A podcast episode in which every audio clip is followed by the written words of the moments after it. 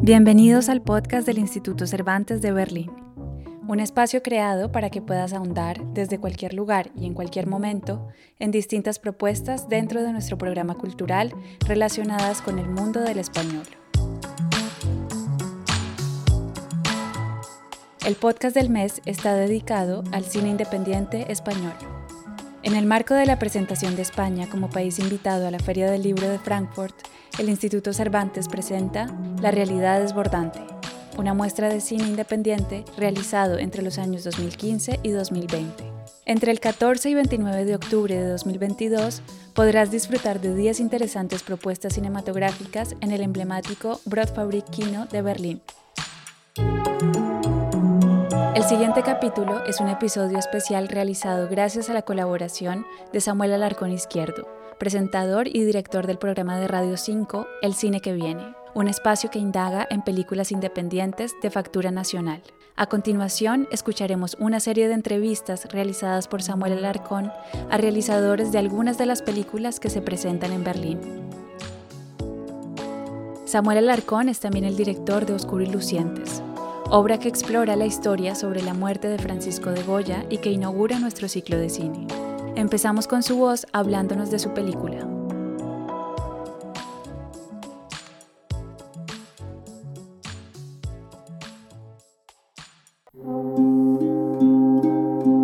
Oscuro y Lucientes es una película que, que, quería ser una película ensayo sobre arte, sobre Goya, sobre el siglo XIX, sobre el nacimiento de la fotografía, sobre el pasado de Madrid, sus calles, sus ermitas, los yacimientos prehistóricos que hay en los márgenes del río Manzanares, que son muchos, también sobre el folclore de Madrid, sobre la verbena, la, romería de San Isidro, la romería de San Antonio de la Florida, incluso sobre otras fiestas de España, ¿no? como la tradición de los indianos.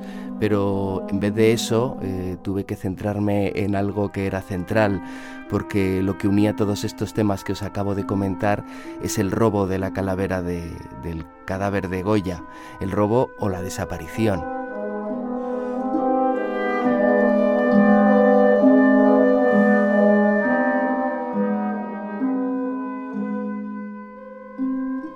Esta historia es eh, muy alucinante, la verdad. Yo supe de ella por primera vez cuando mi padre me llevó a una de las tumbas de Goya, porque tiene varias. Yo entonces solo conocía la que estaba en el cementerio de San Isidro, que está justo detrás de, mi barrio de siempre, en Carabanchel Bajo, en Madrid. Y ahí mi padre, con ocho años, me llevó y me dijo, mira, aquí está enterrado, aquí está enterrado Goya y no tiene cabeza. Yo me quedé sorprendidísimo que un pintor, y además que este pintor probablemente fue con el que yo tuviera la primera noción de lo que es un artista. Que no tuviera cabeza me resultaba increíblemente macabro. Después conocí la obra de Goya y conociendo sobre todo su, parte más íntima, los caprichos, los dibujos que hacía para él, la producción más ajena a su obra eh, cortesana y para la monarquía eh, y la aristocracia, pues ahí descubrí unos motivos que me eran muy cercanos al robo de la cabeza de Goya.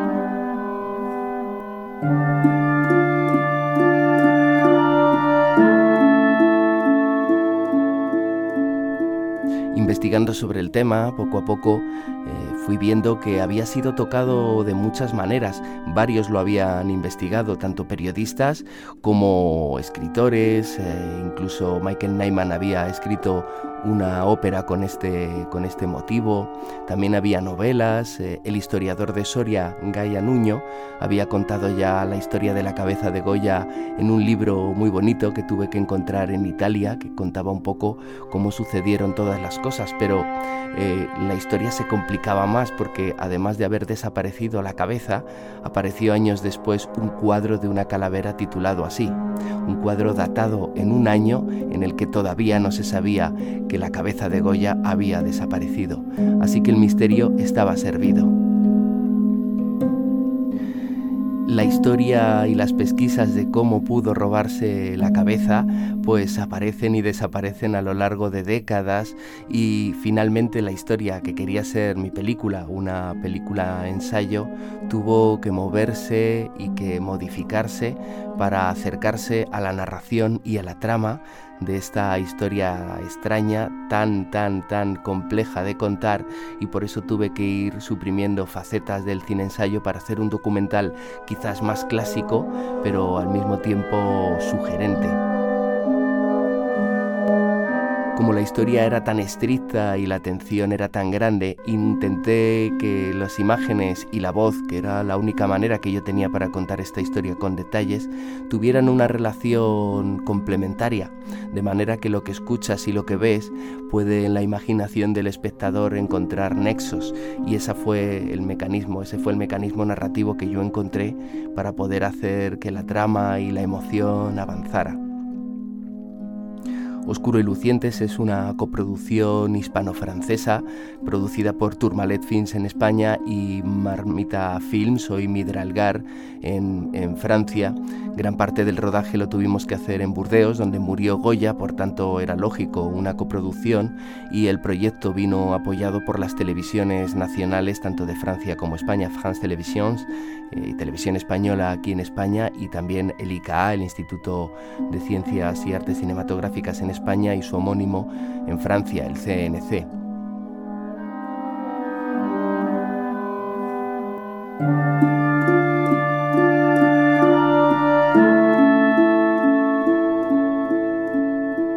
Una película que además cuenta con la música de Neco Vadillo, que es el artista con el que siempre colaboro y con una banda sonora de un quinteto de vientos y un arpa, pienso que se recoge la sonoridad de, los huesos, ¿no? quizás que son los protagonistas o el objeto de búsqueda de, casi toda la película. Y en eco sobre todo supo dar ese ritmo de thriller tan importante ¿no? para, para mí, para hacer que el documental tuviera un tinte de cine de género, de misterio, de, de thriller. Así que Oscuro y Lucientes espero que os guste. Seguimos con Sumiriki, segunda película de nuestra muestra de cine. Samuel Alarcón conversa con el cineasta Óscar Alegría acerca del proceso de filmación de esta película. Óscar Alegría eh, viaja a un lugar de infancia, de recorrido con su familia, encuentra en un río, en una isla sumergida, una palabra perdida, Zumiriki, isla en mitad de un río. Y es que Oscar se fabrica una cabaña de observación, lleva una serie de rituales o de performance para vivir a tope la experiencia del cine y de vivir en la naturaleza. Oscar, todo, toda una aventura. Sí, yo creo que, mira, la palabra experiencia está bien porque yo hay muchas cosas que yo he vivido que son imposibles de meter en una película o de meter en un libro, no sé, en otro formato, ¿no?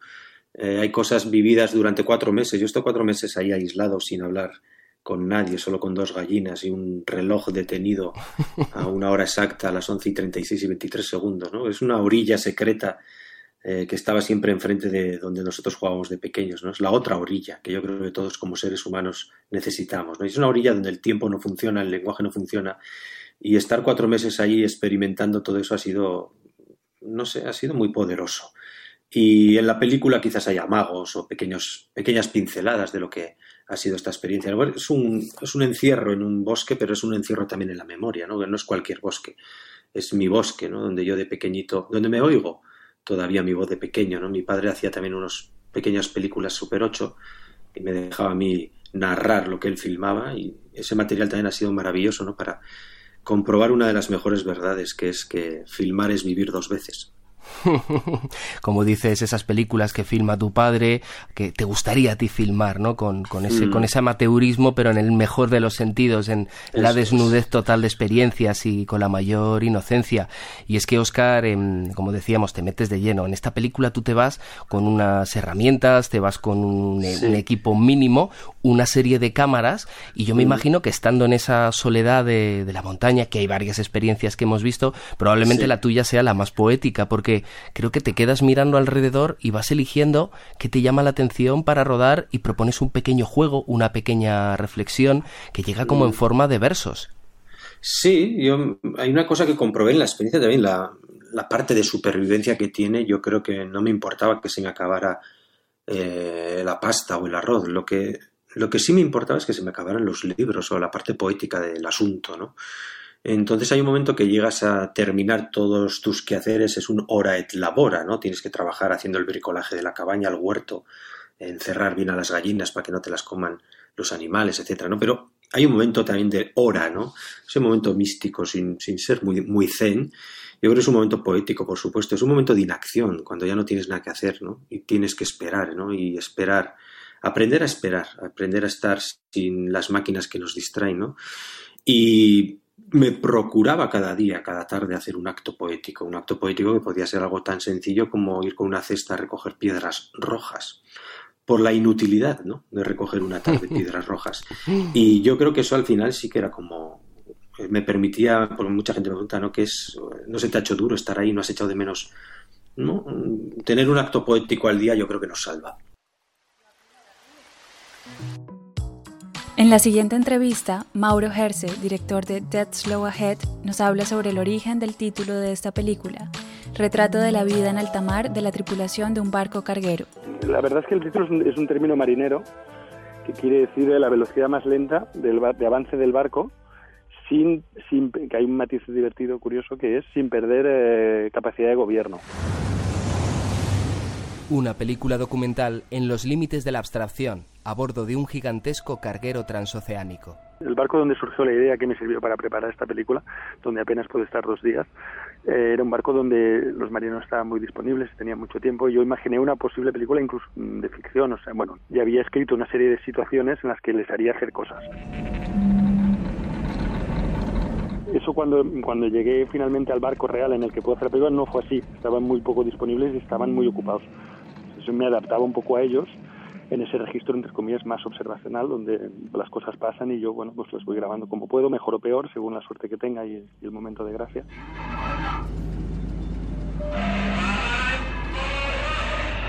Con los años he desarrollado mi propia metodología un poco para, para entrar en resonancia un poco con los sitios. Es, un, es que filmo, filmo, filmo mucho hasta que de alguna manera me vacío Mm, casi como una performance, no sé. Eh, me, es más difícil saber, no sé muy bien lo que busco, pero sé lo que no busco. Y entonces, en esa especie de proceso de depuración, de eliminar todo lo que no quiero, al final me acabo quedando en una especie de lugar extraño en el que de alguna manera entro en resonancia con lo que, bueno, creo que entro en resonancia con lo que estoy filmando o lo siento de una manera particular, casi como en un trance, y ahí es donde se empiezan a producir estas imágenes un poco particulares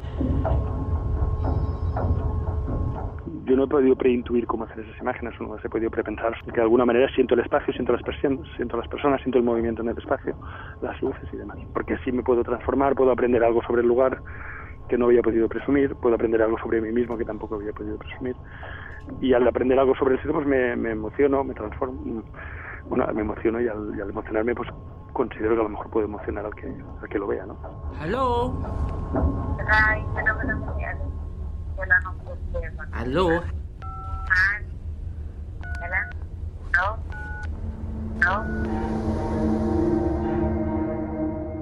Una regresión a la experiencia de mirar las cosas por primera vez. Yo quería acercarme a ese mundo de las máquinas, a ese mundo industrial, como si todo fuese nuevo para mí. Quería recuperar la mirada un poco, quizás del niño del, o del joven que mira el mundo de manera un poco asombrada. Todo le resulta un poco nuevo y misterioso. Oh, yeah.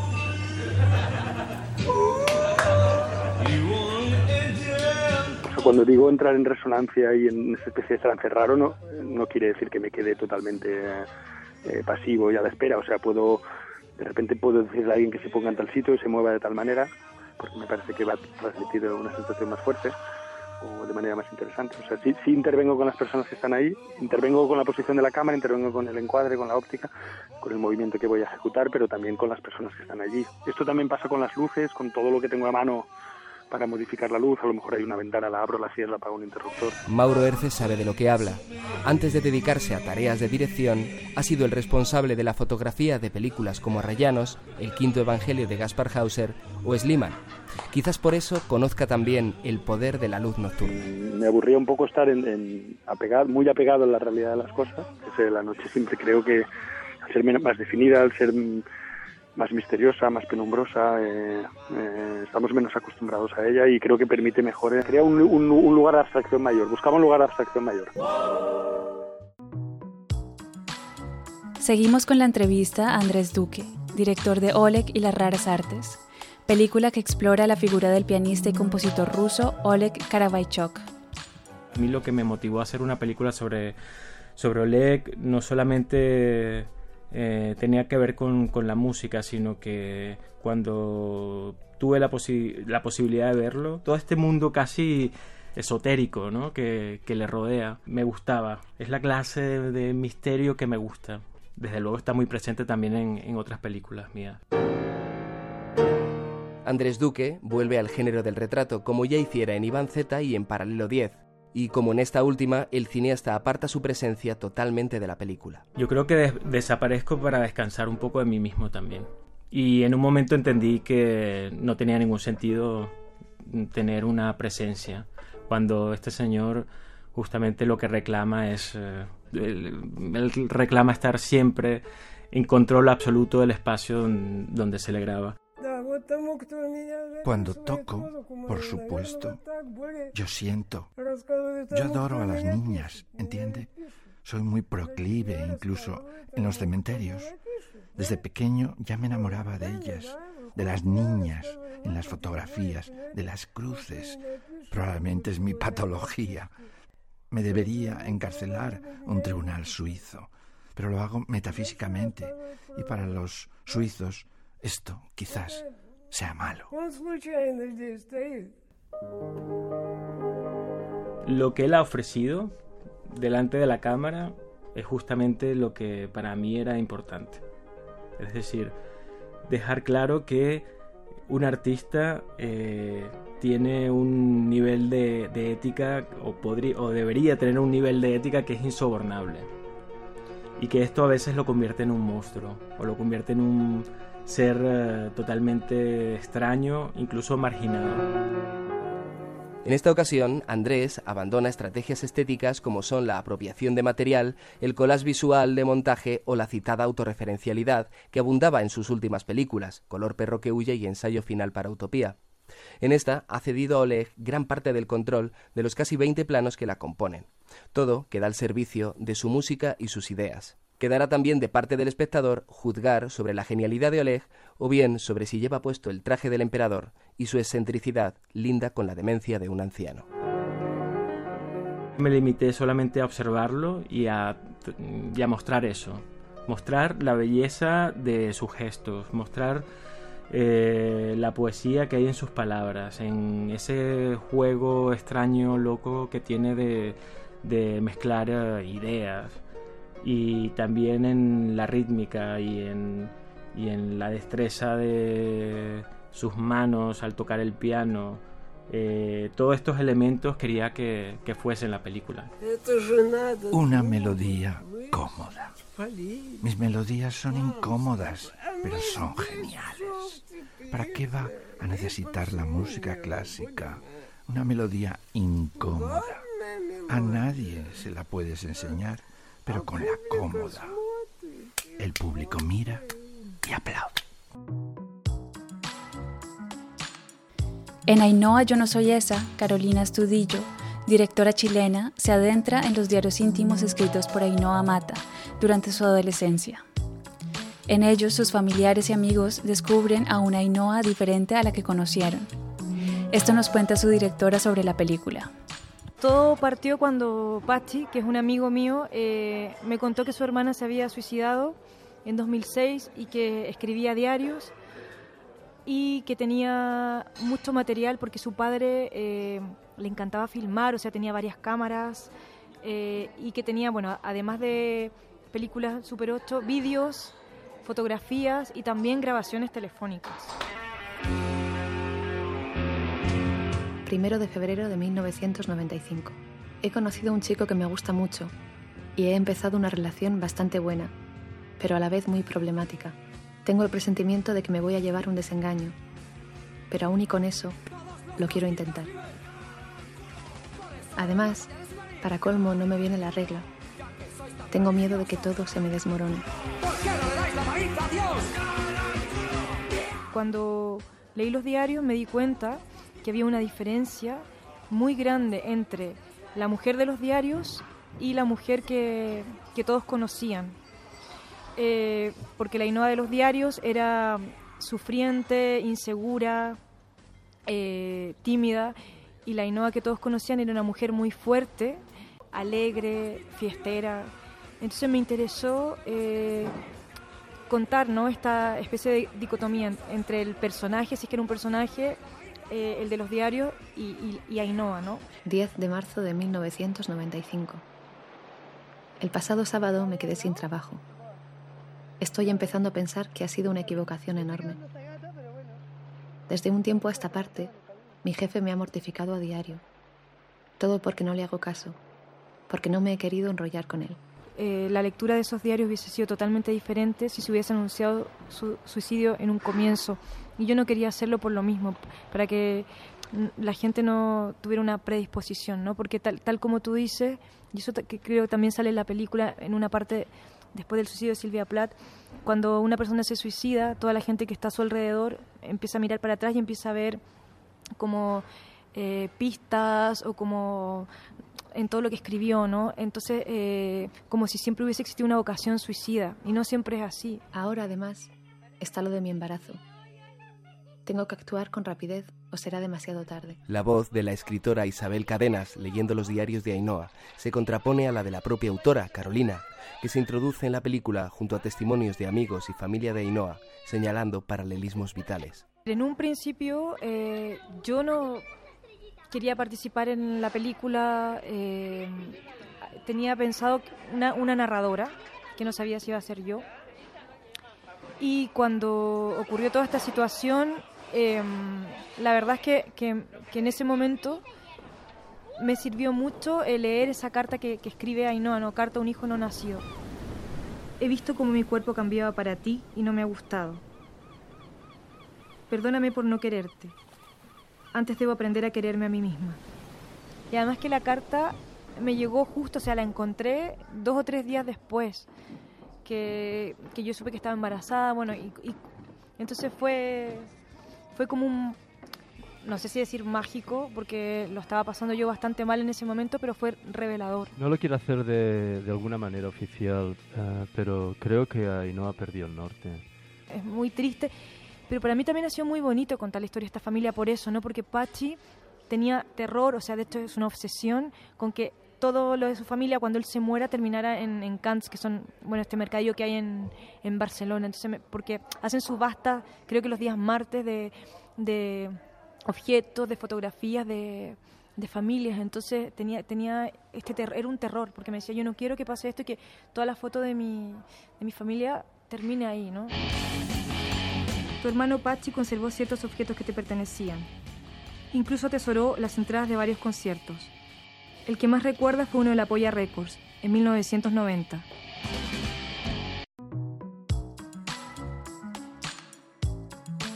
En la siguiente entrevista, la directora Maider Fernández nos habla sobre el protagonista de las letras de Jordi, un hombre de 51 años que nació con parálisis cerebral y que sin embargo encontró una forma de conversar y expresarse.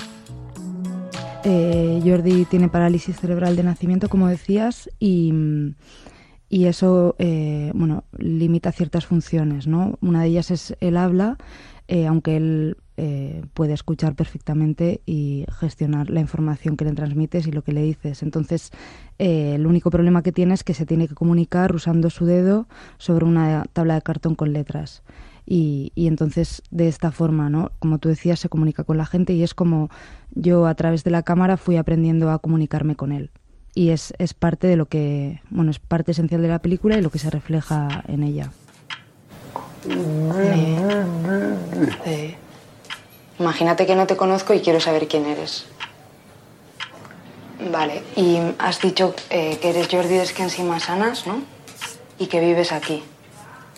¿Aquí dónde es? ¿Tú? ¿De dónde? ¿Has dicho en la RSID? Pues si quieres te leo en alto y así más fácil para ti, ¿verdad?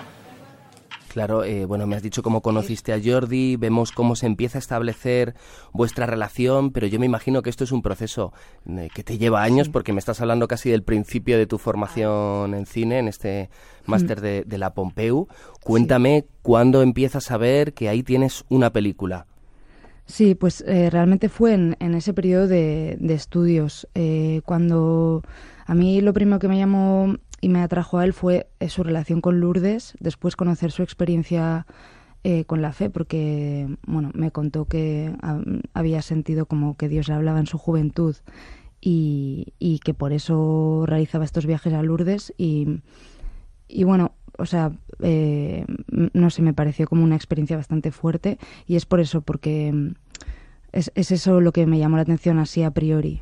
Pero es verdad que que después, según iba desarrollando eh, el dossier del proyecto, iba filmando y, descubriendo cosas de él, eso quedó relegado como en un segundo plano y, fue también en la parte de montaje, en la primera parte de montaje, cuando eh, constaté que, eso, que lo esencial era centrar la película en esta relación que establecíamos el uno con el otro a través de su tabla y de de ese aprendizaje en la comunicación, ¿no? Sobre todo un aprendizaje de alguien que no conocía a nadie con parálisis eh, cerebral, que esa soy yo, ¿no? Y, y que, bueno, se encuentra ante una realidad, eh, bueno, invisible para ella hasta entonces y que, y que está dispuesta a, a ver cómo funciona y, y acercarse a ello.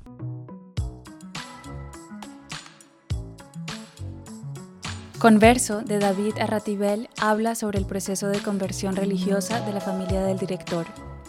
En esta película, el director intenta comprender lo que sucedió en aquel momento a través de una conversación abierta con su familia. Así nos lo cuenta en la siguiente entrevista. El converso tiene ese sentido clarísimo, de, primera persona del verbo conversar, o sea, converso tiene ese sentido más que el de converso del catolicismo. Esa, esa era mi intención. O sea, yo más adentro me decía, no, te está pasando algo. Está pasando algo, no sabes qué, pero algo, pasa. Y cuando terminé de rezar el rosario, es cuando me pregunté por primera vez, después de tanta cena y tanto rollito de primavera, digo, igual, va, y Dios existe. No, así como, ¿va a servir de esto o qué? Yo pensaba que me iba a meter en, en, el, en el otro, ¿no? en el otro, aunque fuera mi familia, eh, de una manera profunda y va a poder como, como indagar o entender o de alguna manera cómo es ese, ese proceso para llegar a tener la certeza de la fe, ¿no? O sea, ese, esa certeza y, y, al final lo que me he dado cuenta es que, que, que, indagando en el otro al final te busca, te encuentras con el espejo de ti mismo, ¿no? O sea, irremediablemente. Una película construida a base de entrevistas íntimas bueno, tenía reflexiones de cómo iba a ser la película con, con David y con Pello de Saspiterdi. Yo les decía, joder, creo que en esta película no, no, no podéis rodar vosotros, porque, porque la primera premisa tiene que ser la intimidad ¿no? y la confianza. Entonces, el, en el momento en que hay un técnico de sonido y un, y un realizador, pues, pues es que eso se, va a perder un 80%, ¿no? Entonces, eh, montábamos el set de rodaje con el audio bien, bien regulado, poníamos, eh, ponían las cámaras, etcétera, y, y se iban. Ya. Ya. ¿Qué haces con el teléfono encendido? No, no, que es la alarma del Ángelus. a las 12. Este, aunque lo tenga en silencio, suena. El Ángelus. Sí, el ángel del Señor anunció a María. Vale. El, acercamiento fue absolutamente torpe por mi parte, porque, porque me acerco desde el formato entrevista, y eso se ve en la primera, en la de mi hermana. Y, y a mí me hace un clic la película cuando mi hermana en esa primera conversación, que era entrevista, porque luego, luego pensé que eran conversaciones, de ahí lo de converso, pero, pero al principio yo pensaba, yo estaba planteándolo desde, el formato entrevista y entonces mi hermana hay un momento en el que me dice, eh, a mí esta película ya me, ya me, ha valido de mucho porque de una puta vez tú hemos, hemos podido hablar tú y yo porque esto me pasó hace seis años y no querías hablar de ello porque te daba mal rollo y te mosqueabas, ¿no? Que es como, como el paradigma de, de lo que es una auténtica conversión. O sea, ella era una persona que buscaba la verdad sinceramente. Y lo segundo, que fue una acción de Dios tumbativa para que no quedase ningún, ningún lugar a dudas de que tiene un origen supernatural. A veces, pues, no sé, el, dispositivo cinematográfico, el montar un, un set de rodaje es, es, sorprendente porque, al menos en este caso, lejos de, de generar un bloqueo o una cierta aspereza para el, para el diálogo, para esa conversación fluida y, y, y, a corazón abierto, pues provoca lo contrario. O sea, yo, yo con mi madre en esa conversación hablé de un montón de cosas que no están en la película que yo no había hablado nunca en 43 años. Eh, una de las, de las premisas era, mucha gente me decía, ¿no? ¿Qué posición vas a tomar? ¿no? yo decía, joder, es que yo no sé si tengo que tomar una posición. O sea, es que o sea, yo esta película no es para, para hacer una, un debate sobre la fe, sobre la Iglesia Católica como institución o como... O sea, eh, lo, primero porque mi aportación a esa, a esa reflexión va a ser la de un, paleto de barra de bar que, va, que no va a aportar nada al, al, pensamiento contemporáneo. O sea, yo no, yo en eso no, no, yo no hago una película para, para, para ese, para ese debate ni para esa reflexión. O sea, yo hago una película para intentar entender qué es lo que ha ocurrido, sin más, ¿no?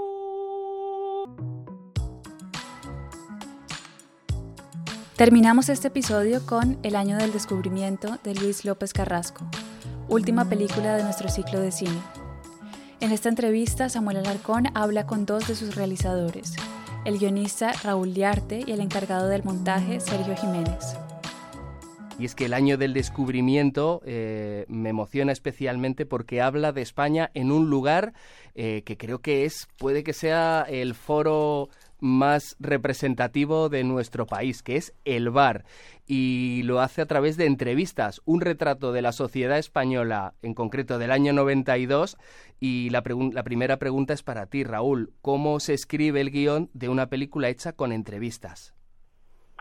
Eh, bueno, es una pregunta muy pertinente y que tiene una respuesta que podría ser muy larga, pero a fin de cuentas, eh, Luis y yo, cuando empezamos a abordar el tema de la construcción del relato escrito, sabiendo que siempre cualquier película que se escribe requiere después de una transposición fílmica, ¿no? Un guion escrito sin, sin después su posterior traslado a la puesta en escena no tiene sentido. Nosotros estamos muy conscientes de que teníamos que generar una especie de, de escritura que fuera ágil, que fuera audaz, que fuera coherente, pero que no estuviera constreñida a la hora de ponerse en escena nosotros como creadores tuviéramos que tuviéramos la capacidad de jugar con esa cosa imprevisible. ¿no? Formada la columna de manifestantes, integrada por no menos de 3.000 personas, comenzaba una marcha que ha durado casi tres horas. Estamos hablando de que estas entrevistas son, son puestas en escena. Eh, Raúl, tú haces de, camarero en, en, ese bar que está recreado en 1992. Todo el formato, hemos dicho, VHS.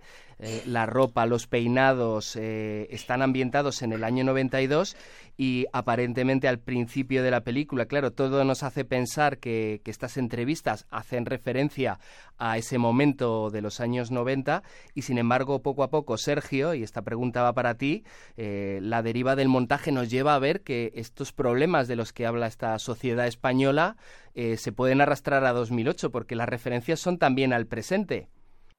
Luis y yo, eh, cuando entramos en la sala de montaje, teníamos varias premisas como muy, muy, muy claras y una iba a ser eh, fabricar el dispositivo que quedara como muy claro el, para poder trabajar el juego de espejos, como bien ha comentado también antes Raúl, eh, hablar del presente desde el pasado y luego realmente con, con esos anclajes de esas crisis, ¿no? que sí que las, podemos tanto enumerar como, como catalogar, que son todas juegos muy diferentes, pero todas reverberan un poco hacia, hacia la misma situación.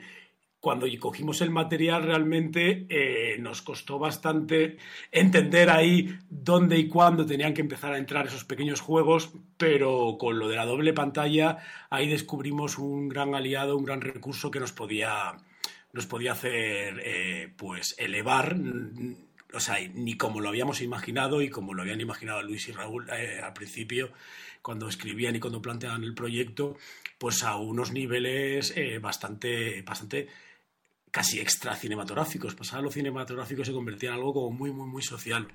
Claro, porque cómo no lo vamos a pasar bien escuchando historias de la vida cotidiana, construyendo la historia de España desde la cotidianidad, desde cómo es el madrugar para un trabajador, de si vale la pena gastar dinero o no en desayunar fuera. Todos, eh, todos hemos tenido estas situaciones y el año del descubrimiento nos va llevando a, todo esto. Pero eh, yo tengo una cuestión, Raúl. ¿Vale la pena entonces toda la puesta en escena, toda la recreación para después hacer referencia al presente, es decir, montar el truco de magia, digamos, que nos ofrece el cine para después irlo desmontando? Mm, bueno, ahí está esta idea, ¿no? De cuando uno estudia cine o está en la universidad, de que lo cinematográfico en mayúsculas siempre tiene que estar vinculado a la ficcionalidad, a las historias grandes, a la, eh, casi heroicismos, historias increíbles o de carácter fantástico. Y tanto Luis como yo teníamos muy claro que queríamos poner el acento en la realidad neta, en la realidad desnuda. Y para eso la herramienta del cine documental, eh, que te permite jugar con lo imprevisto y también con una forma de experimentación, y después los pequeños ejes de ficción permitían construir ese artefacto mm, particular que genera extrañeza, que también proyecta una especie de alegoría en torno a las vivencias de la clase trabajadora desde principios del siglo XX, pasando por la resistencia al golpe de Estado fascista del 36, la reconversión industrial, o las formas de organización ya más vinculadas a la actualidad, como el feminismo, el asambleísmo, o experiencias políticas como el 15M, y sin olvidar siempre que, que, lo, que las, a veces lo más político es lo, cómo se organiza la vida en el día a día esa experiencia de resistencia a sobrevivir, a organizar, a preparar una casa, una, una vida, pagar un piso, eh, reajustes que se producen porque tu precariedad es absoluta, eh, creo que es algo que, merecía la pena ser narrado y que en el fondo todos vivimos. Si todos, si todos vivimos ese tipo de circunstancias, la mayoría de las personas, ¿por qué no están representadas en el cine?